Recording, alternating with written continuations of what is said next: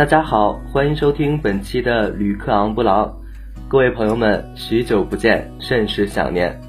在这个夏日，最吸引我们的是什么呢？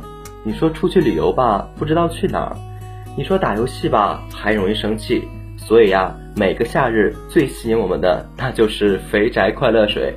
本期的旅客昂布朗为您带来夏日特辑：你所不知道的汽水。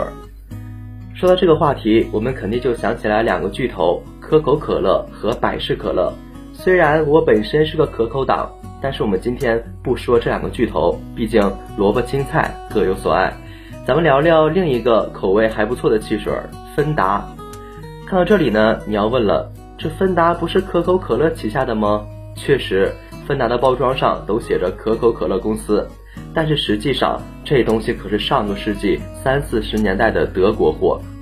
当时呢，可口可乐在全世界大卖，但是在二战后，可乐原浆无法运到德国。有一位可口公司的分经理就琢磨呀，这得想办法赚钱呢。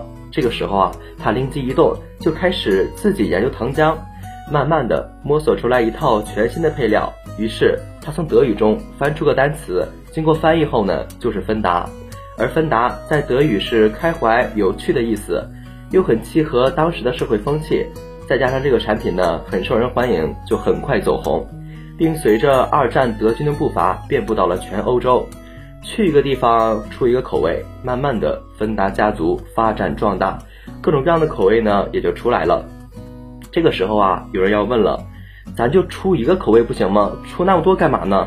这是因为啊，大家都在打仗，所以导致原材料呀各种各样的，才产生了口味五花八门的芬达。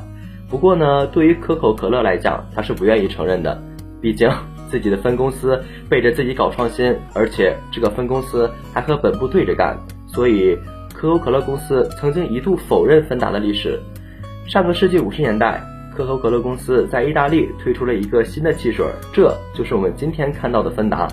目前来讲，在市面上可以看到八种口味。虽然说芬达前身的历史呢不是很光彩，但是这并不能阻止它的良好体验在可口公司里也占了一席之地。而这段历史，可口公司也是选择性失忆，死不认账。毕竟对于商贾来说，有钱赚才是硬道理。芬达虽然有八种口味，但是其中大多数呢还是根据德国时期的芬达口味进行吸收传承的。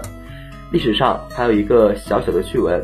据说当时芬达的原料呢是从橘子皮里提取出来的，不过具体怎么样啊？谁知道呢？炎炎夏日，肥宅快乐水固然好喝，但是不要贪杯哦。好了，本期的节目就先到这里，感谢聆听，我们下期再见。